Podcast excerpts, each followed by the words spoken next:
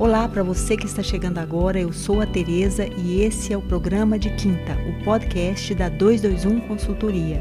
Os nossos encontros são quinzenais e eu trago aqui convidados incríveis para falar de temas relacionados ao branding, ao marketing, vendas, processos e treinamento de equipe. Você pode participar fazendo perguntas para os nossos convidados.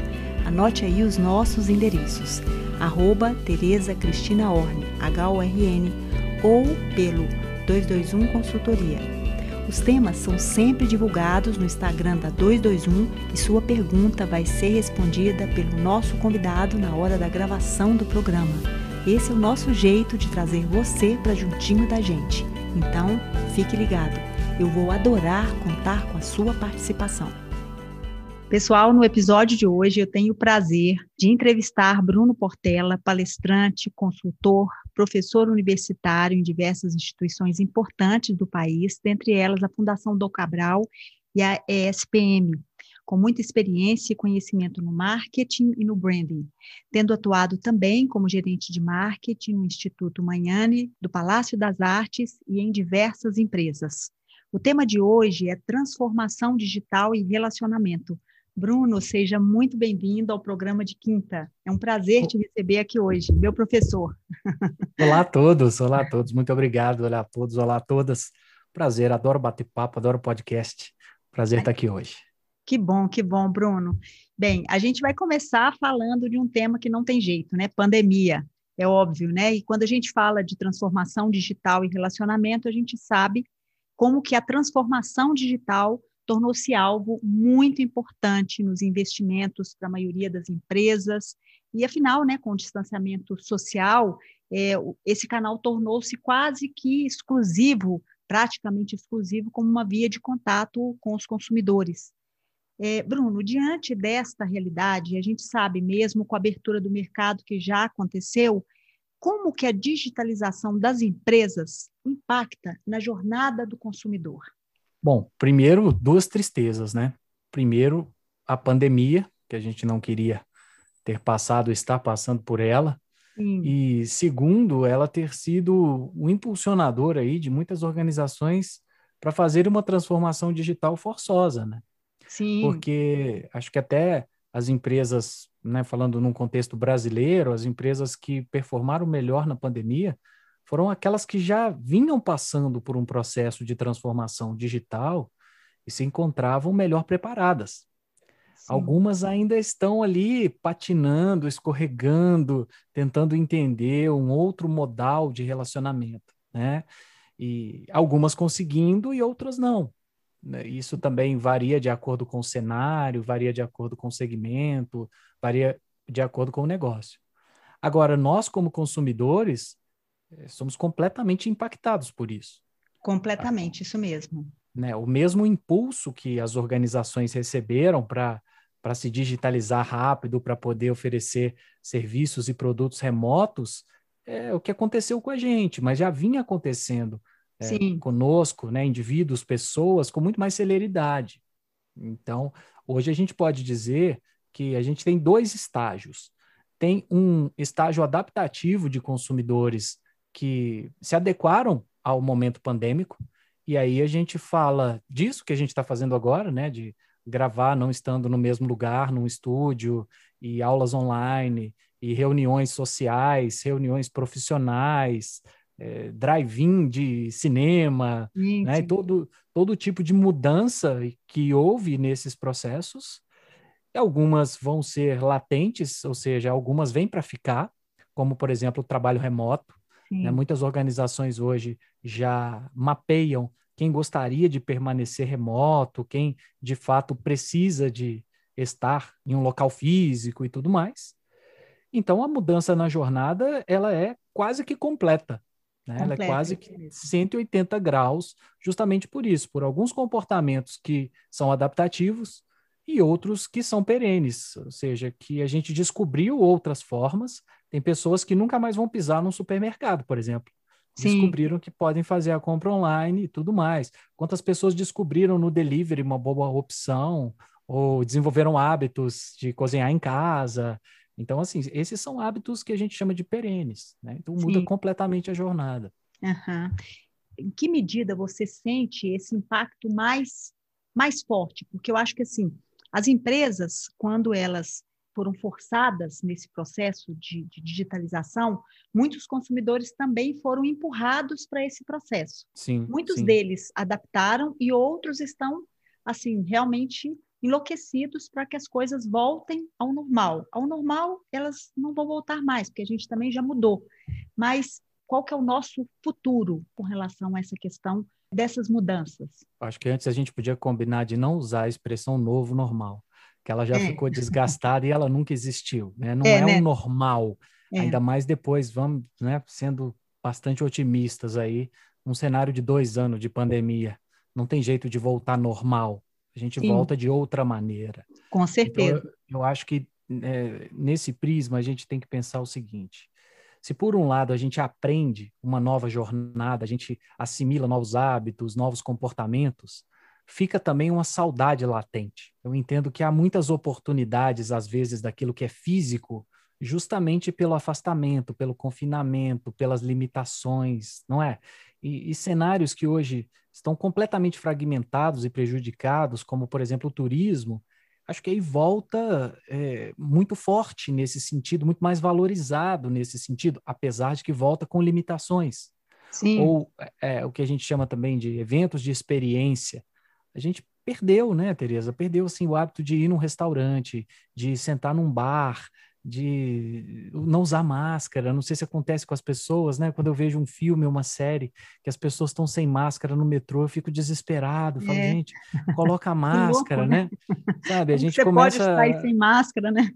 Exatamente, assim, eu, é, uhum fazer reuniões de trabalho, aquele momento do cafezinho, porque é. já são hábitos incorporados, né? Que o nosso dia a dia, né, Bruno? O dia a dia, às vezes eles podem ser substituídos. Eu, por exemplo, é, eu sou professor do ensino à distância desde 2010. Sim. Então eu não tive nenhuma dificuldade de verter para o ensino à distância. Mas do outro lado, eu tinha estudantes que muitas vezes tinham e têm ainda, né, alguma dificuldade. Né? dificuldade. Né? de concentração, de produtividade, de saudade mesmo do, daquele ambiente de sala de aula. E aí muita gente fala assim, é melhor ou pior? Eu falo que não é nenhum nem outro, é diferente. É diferente. Acho que, acho que às vezes, por exemplo, em termos de produtividade, em termos de aproveitamento de conteúdo, realização de atividades em grupo, o online é muito melhor. Mas em compensação, quando você tem ali mais motivação física, de estar num lugar físico, de ter contato com as pessoas, Sim. às vezes o, o, o conhecimento flui, a Sim. troca de experiências flui melhor. É. Então, eu, eu acho, eu tenho um pouco de birra com o termo novo normal e tenho um pouco Sim. de birra com o tal do on e off. É como é. se fossem duas opções. A nossa é. vida é on e off. Tem hora que é on, tem hora que é off. Tem hora que a gente quer estar ao ar livre. E tem hora que a gente quer Wi-Fi e ar-condicionado. Não Exatamente. tem problema desejar os dois, né? É, eu acho que assim, você falou, você tocou num ponto muito importante, que é a questão da experiência, né?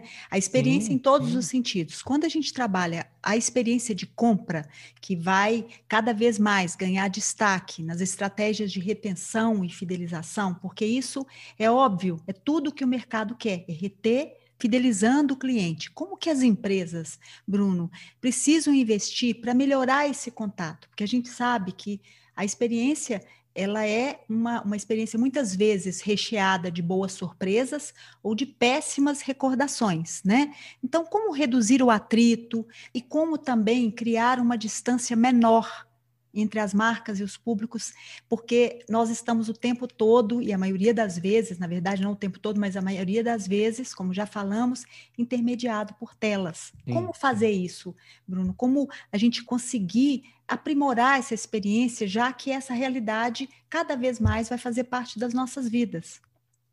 Ah, ô, Tereza e ouvintes, eu, eu vou bancar o chato aqui mais uma vez e já peço perdão. Não, sem. Mas eu acho esse termo fidelidade hoje cafonérrimo, sabe? Eu, eu acho que a gente. Amei, amei. Eu acho que a gente já superou isso há muito tempo. Porque olha só, fidelidade significa exclusividade. Sim. E isso combina zero com, né, com o mercado hoje. Uhum. Só, só a gente se colocar na posição de consumidor. Olha quantas alternativas a gente tem. Não, muitas, né? Inúmeras. Quem, quem falou que a gente quer exclusividade, sabe? Então, eu, eu gosto mais de usar o termo lealdade, que as empresas devem buscar a lealdade. Porque lealdade, ela não tem a exclusividade da fidelidade, mas ela é um, ela é um estágio de preferência. É, de preferência que também a gente está vinculado, Bruno, não sei se eu estou certa nessa minha colocação, valores, né? Você Exatamente, tá é uma conexão leal de valores. A valores, você está leal a princípios, àquilo que acredita, né? Então eu acho que você tem razão. Vou guardar para a vida, tá? Realmente tem, tem cinco fidelidade. pontos. Cafonérrimo, cafonérrimo. Cafonérrimo, amei, amei. Tem cinco pontos aí, Tereza, que, uhum. que são importantes, sabe? Eu acho que Ótimo. hoje, o que, que a marca tem que trabalhar? Ela tem que trabalhar o poder de atratividade dela. Perfeito. Ela, ela não, não precisa usar mais de, é, aqueles clichês como qualidade. É. É, gente, isso é o que a gente espera, é. sabe? No mínimo, né? Isso é para estar tá no mercado, cliente. né? Gente, isso é para existir. Isso é para existir. Ou seja, qual que é o propósito da marca? Exato. Com o que, que ela contribui? É. Né? Você que é da moda, eu também que gosto bastante da moda uhum. e tal. Assim, é, uma marca de moda, ela é forjada num propósito. Antes uhum. de de a gente falar de coleção, antes de a gente falar de produto, né? Ela tem um propósito. Você precisa me dizer a que veio, né? Exatamente. Aquilo, aquilo ali gera uma atratividade. Depois ela tem que ter uma proposta de valor muito clara. Uhum. E isso é difícil hoje. Sim. Né? Porque eu, eu acho que passa muito também pelo terceiro ponto, que é conhecer os clientes de perto. E aí o ambiente digital favorece, porque hoje o que a gente pode trabalhar com dados, com atitudes, com interesses, com contato direto com o cliente. Eu, eu, sou da velha guarda, tenho 43 anos, comecei a trabalhar com 18. Hoje eu vejo e falo assim, cara, a gente tem um acesso quase que irrestrito a esse cliente, a gente conversa com ele, a gente é. negocia diretamente com ele, não é? Uhum. Tanto é que o quarto ponto que eu, que, eu, que eu trago é a humanização dessas marcas. Sim. Sabe? Humanização, assim, a marca vista como pessoa. A gente não está falando de relacionamento, é um relacionamento interpessoal, não um relacionamento de valores. Sim. A gente não valoriza pessoas, a gente não, não, empatiza e simpatiza com pessoas através de valores, princípios, Sim. atitudes, interesses, Antes, opiniões. É. Né? Antes de mais nada, com os valores, né? Exato. É. E o quinto ponto que eu considero assim, a maior lacuna da gestão de marketing brasileira, que é o foco no relacionamento. Sim. O marketing brasileiro ele é promocional com foco em vendas, mas relacionamento, atendimento, sabe, pós-venda, é, estímulo até para a gente falar bem das, das empresas. Quantas empresas no Brasil fazem isso, gente? É muito pouco. Muito então, pouco. eu acho que, que cada vez mais, sabe, a gente vê esse processo, que é, que é um processo amplo, os autores de marketing contemporâneo falam exatamente isso, mas é um, é um processo de aproximação e humanização das marcas através dos valores. Isso gera conexão e relacionamento. É, conexão e relacionamento a gente só pode ter a partir do momento que você conhece com quem você está se relacionando. E como que você conhece com quem você está relacionando? Através dos seus valores, isso mesmo. Bem, a gente falou aqui dessa realidade cada vez mais integrada, né? Onde Sim. on e off, na verdade, compõem uma linha só. Eu costumo dizer que é, é, é uma linha só, né? Ora, como você disse, a gente quer ar-condicionado, ora a gente quer o ar livre. Bom, como que então deve ser o saque né, das empresas, porque passa por isso que você acabou de dizer, relacionamento, Sim. a forma Sim. que você tem essa escuta, a forma como você volta com respostas positivas e não, e muito menos robotizadas e treinadas. O, o saque hoje, alguns autores é, trabalham a nomenclatura saque 2.0, e alguns afoitos já falam de saque 3.0, 4.0, sendo que no Brasil a gente custa ter um saque, né? É. Então, vamos, muita Quando calma tem, nesse, tem que, tem que muita calma feliz, né? nessa né? hora, né? É verdade. É, qual é a evolução do saque? A evolução do saque está justamente nos pontos de contato. Então, hoje, nessa possibilidade de conexão, as organizações, as marcas têm todas as possibilidades de não deixar um consumidor sem resposta, Sim. de poder vender diretamente para ele, de tirar dúvidas, sabe, de convencê-lo, de aproximá-lo. Então, hoje é um saque muito mais ativo, diferente daqueles antigos 0800, lembra? Né? É. A empresa, a empresa pagava para receber né? ligação, é. lembra? Totalmente é. receptivo, é, que geralmente os clientes procuravam só quando tinha algum tipo de problema. Isso. Era um, né, um saque é, de resolução de problemas. E hoje isso tudo pode ser feito. Aí alguns contestam e falam assim, mas vai fazer isso num foro público? Vai fazer isso para todo mundo ver? E aí volta na questão da humanização das organizações. Porque, de verdade, as pessoas hoje esperam que as empresas sejam perfeitas ou que as empresas sejam solutas. Não tem problema a empresa cometer errar, um erro, né? errar, sabe? Um processo não dá certo e tudo mais. Eu quero saber o que, que ela faz quando isso acontece. Qual é a garantia Exatamente. que ela me dá? Então, olha a impressão, a imagem, o branding que uma empresa tem quando você vê todo o esforço dela de responder todas as mensagens publicamente. Sim. Sabe, de, de, às vezes, gerir uma crise publicamente, de evitar que algo se espalhe, de também, sabe, é, ter uma conexão humana, ter essa conexão próxima com os clientes. Então, quando uma empresa faz isso, a gente, a gente percebe que ela de fato está voltada para o cliente, ela está voltada para o foco do cliente. O que faz muita falta no Brasil. Então, se ela ficar esperando acontecer, e outra coisa, ela traz tanta informação para a base dela que ela fala: olha, esse processo não está funcionando, muitas pessoas estão reclamando disso, esse produto está com um problema. A gente tem que aprimorar aqui, ou existe uma oportunidade, as pessoas estão pedindo algo que o mercado não oferece. Então a gente tem tanta possibilidade, eu chamo isso de inteligência hoje, né? através de plataformas, através de ferramentas, mas principalmente através de processos e processos compostos por pessoas, que, que dá até pena, Tereza, de ver tantas organizações atrasadas, míopes nesse sentido, sabe?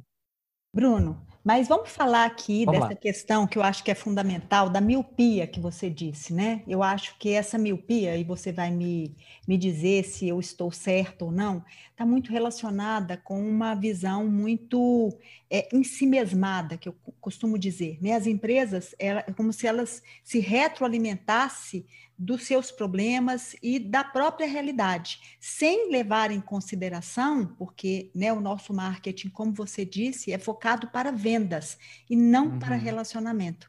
Então, quando o cliente traz algum tipo de dificuldade, algum tipo de problema, é, a resposta é sempre muito reativa. Então, quando você diz, né, as empresas elas perdem muito a oportunidade de criar um relacionamento por meio da forma como elas resolvem os problemas né? Eu acredito nisso, sabe? A forma como você gerencia um problema te dá a oportunidade de criar um relacionamento. Mesmo ele poderia ser distante a princípio e ele torna-se mais próximo, uma vez que você de fato respondeu de uma maneira, como você bem disse, humana, verdadeira, transparente, e não uma reação como se ah, isso nunca aconteceu conosco, é a primeira vez que isso acontece, quero te pedir desculpas, enfim, né? E você está vendo que aquilo é algo recorrente. O que, que você acha?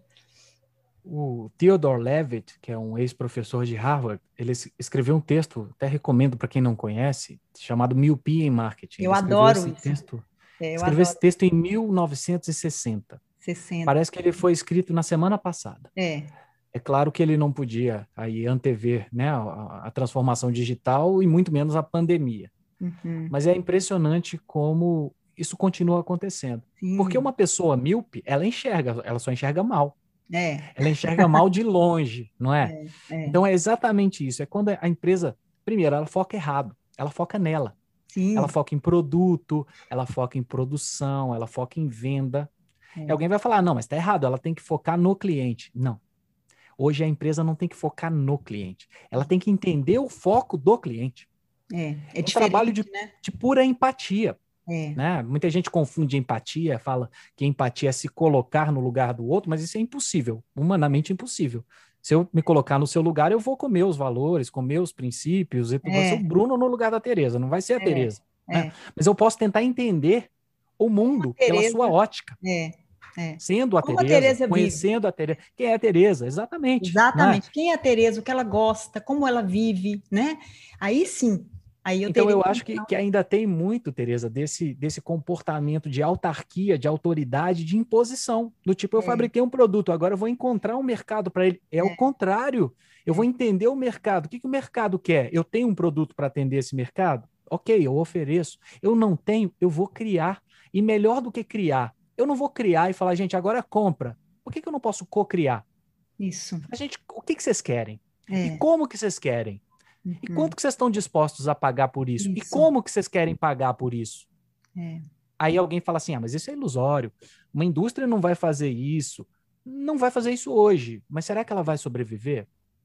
E aí, quando eu converso, por exemplo, com a indústria, todo mundo fala: Ô Bruno, me fala aí umas táticas de marketing, que o pessoal acha que o é. é, profissional de marketing é mágico, né? É, mágico, varinha de condão, de né? Aí, é, porque meu produto é comoditizado é. e meu preço é tabelado, o que, que eu posso fazer? Senta e chora, né? Ah, não, eu falei, joga na Mega Sena, é. né? Enfim, o que, que você pode fazer? Vai buscar um diferencial. É. Se, se, o produto é comoditizado e o preço é tabelado, onde está o diferencial, Tereza? Na tá relação na relação, é. no vínculo, na força da marca. É. Mas é um absurdo, né? Que lá em 1960 o Theodore é. Levitt falava isso, em 2021 isso As vira pessoas... um mantra. É. Sabe? É. Isso vira um mantra, é básico, é basilar e a gente está é. aí discutindo ainda como assim, se fosse moderno. É, ainda assim é tão pouco, né? Tão pouco realizado, né? Pode ser até muito conhecido, mas pouco realizado. Bem, a gente falou aqui é, hoje, né, que nosso tema hoje é a transformação digital e os seus impactos para a manutenção do relacionamento. É sobre isso que a gente está falando. Bom, até que ponto, Bruno? Essa é, um, é, uma questão que eu acho que é muito singular e muito importante, e eu acho que pode dar sequência ao que a gente está dizendo. Investigar o perfil, analisar o contato dele com a marca, por meio do uso da inteligência artificial, uso de outras ferramentas tecnológicas, deve substituir o contato humano. Como que os chatbots podem substituir? Em que momento essa interação humana é importante? Olha, Tereza, eu acho que, de novo, né, falar em substituição, eu, e, a gente vem ouvindo isso desde qualquer processo de automação, né? Sim. Eu, eu acho que substituição é uma palavra muito radical. Sim. Eu acho que existem propósitos, e, de novo, o propósito está do lado do cliente. Uhum. Claro que muitas vezes, né, eu tive a oportunidade de ir aos Estados Unidos antes da pandemia, e várias lojas lá já têm o autosserviço. Uhum. E eu achei maravilhoso. Você acaba a sua compra, passa no caixa você mesmo, paga, vai embora, não deve nada a ninguém, sabe? E, e né? Enfim, posto de gasolina no exterior também, você mesmo vai lá, abastece, vai embora, paga e tudo mais. Mas tem que perguntar para o consumidor se ele quer. Às vezes o consumidor brasileiro não, não quer esse tipo de substituição. Então vamos, vamos voltar para o varejo, né? Por exemplo, para moda também. Tem lojas que o autosserviço funciona. Eu, por exemplo, adoro as lojas de magazine, que eu vou lá, olho o que eu quero, se eu quiser experimentar, eu experimento, se eu não quiser levar nada, eu vou embora e tudo mais. Mas eu não posso pensar só, só sobre a minha ótica. Tem aquele consumidor também que, se ele não for atendido e bem atendido, ele não compra nada. Ele quer um especialista ali e tudo mais. Né? Então, eu acho que a, a automação, a automatização, a, a inteligência artificial, elas servem, na verdade, para suprir processos, ou então para fazer a primeira camada. O chatbot é sensacional, porque ele é um primeiro filtro. Ele dá um atendimento rápido, ele funciona 24 por 7, ele tem um nível de assertividade muito grande, até chegar num ponto em que ele pode resolver, e, e aí está resolvido, não interessa se foi um robô, se foi inteligência artificial, se foi uma pessoa, ou então ele canaliza para uma resolução pessoal. Só que ele é muito mais rápido, ele é muito melhor que aquele do telefone. Gente, eu tenho uma raiva daquele cara que fala: hum. Ah, já encontrei o seu contrato. Tic, tic, tic, né? Sabe, é. horrível. É. Ou vontade que eu tenho de jogar o telefone na parede quando eu ouço isso, sabe? Aí ele fala, Pegar ah, o pescoço dele, né? Aí entra uma propaganda, e olha que eu sou publicitário é. no meio. Você sabe que agora a empresa também oferece, é. eu quero, eu quero, me, me manda no atendente, eu quero cancelar essa porcaria. É. Sabe como? Então, é, eu, eu acho que quando a gente trata a substituição, a robotização, a automatização, é perigoso mas tem determinados processos que, na verdade, você está é, aprimorando, você está dando celeridade. Então, o chatbot hoje ele é muito bem aceito justamente por isso, porque de cara você já entra ali, tem alguma dúvida? Sim, posso te ajudar? Sim, essa dúvida é sobre isso? Sim, você quer falar com o atendente? Sim, já cai no atendente. Porque antes o Ótimo. atendente tinha que fazer isso tudo. É. Já, já tem seu número de protocolo, já tem seu cadastro, Sim. ele não vai te perguntar de novo. Sim. Sabe, ele vai fazer as pessoas ganharem tempo. Isso é sensacional. É. Agora, a primeira qualidade, questão, né?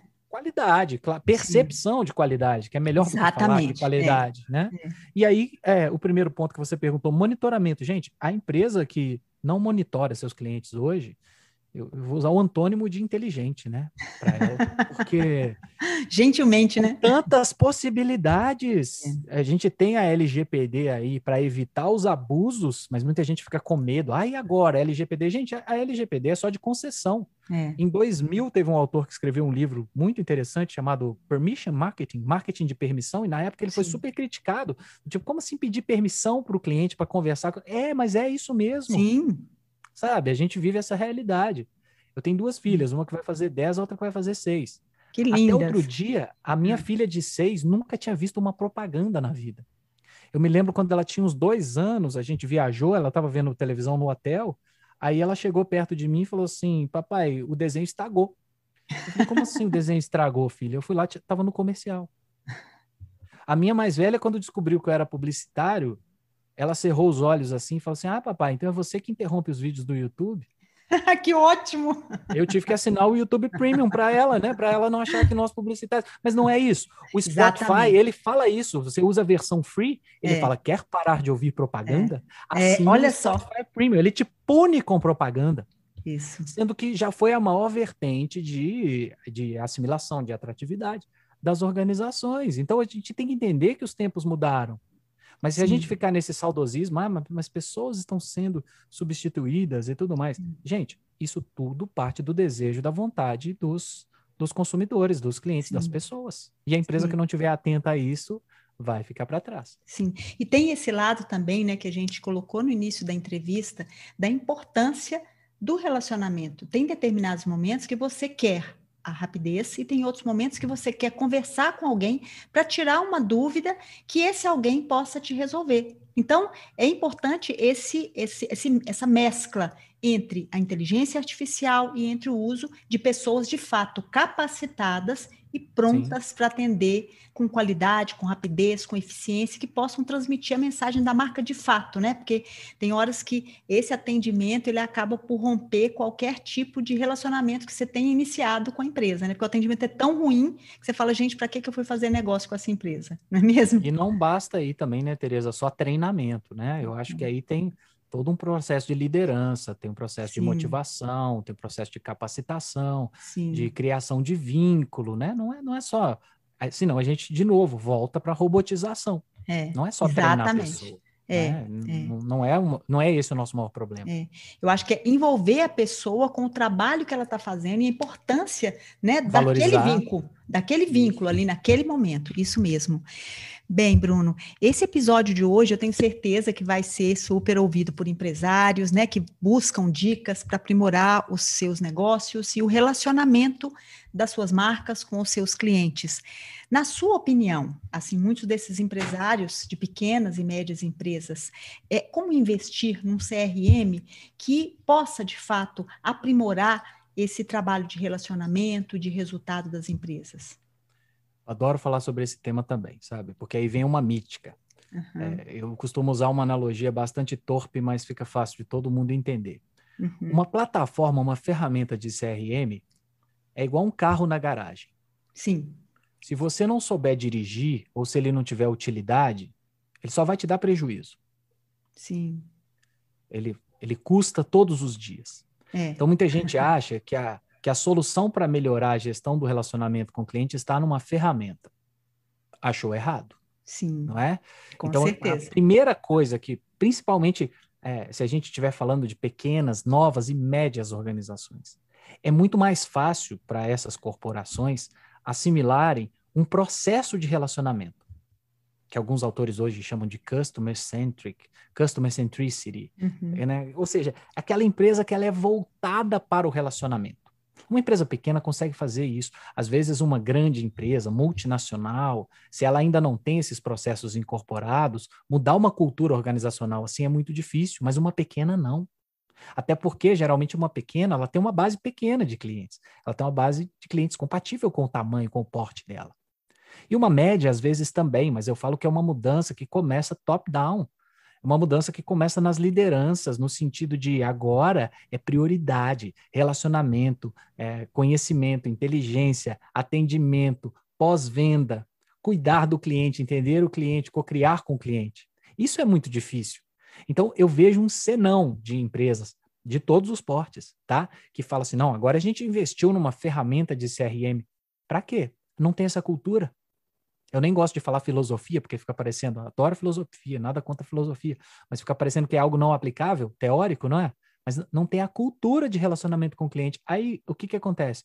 O CRM vira um banco de dados operacionalizado por poucas pessoas, a informação não é processada, distribuída, não se torna inteligência, e a empresa fala assim: ah, esse negócio de CRM realmente não funciona, não.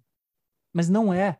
O erro não está na plataforma. A plataforma está lá para subsidiar. Tanto é que eu falo, eu prefiro hoje uma organização que não tenha uma plataforma otimizada de CRM, mas que tenha a cultura, que faça, sei lá, um banco de dados numa planilha de Excel, num papel de pão da padaria, sabe?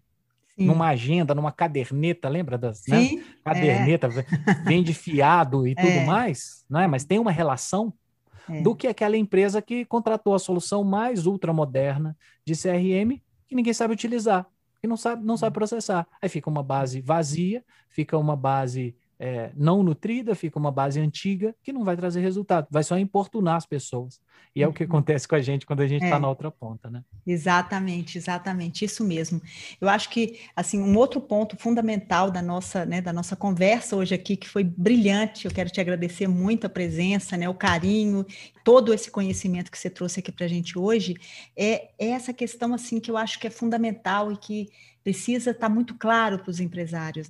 A base de todo o momento, todas as questões é o relacionamento. A gente precisa conhecer as pessoas, mas conhecer é de fato conhecer, entender. Para você conseguir atender, você precisa entender de fato, saber como aquela pessoa é e vive, não se colocando no lugar dela, porque na verdade a gente não consegue até é uma lei física, né? Ninguém pode ocupar sim, o mesmo sim. espaço do outro, mas entendendo essas necessidades para de fato co-criar e realmente atender e conseguir se relacionar, transmitindo propósito, transmitindo valores e com isso criar uma relação com duração.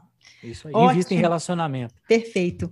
Olha, então, de novo, eu quero te agradecer. Queria te pedir se você puder deixar os seus contatos. Claro, eu agradeço mais uma vez. E quem quiser continuar essa conversa fora daqui, melhores canais são.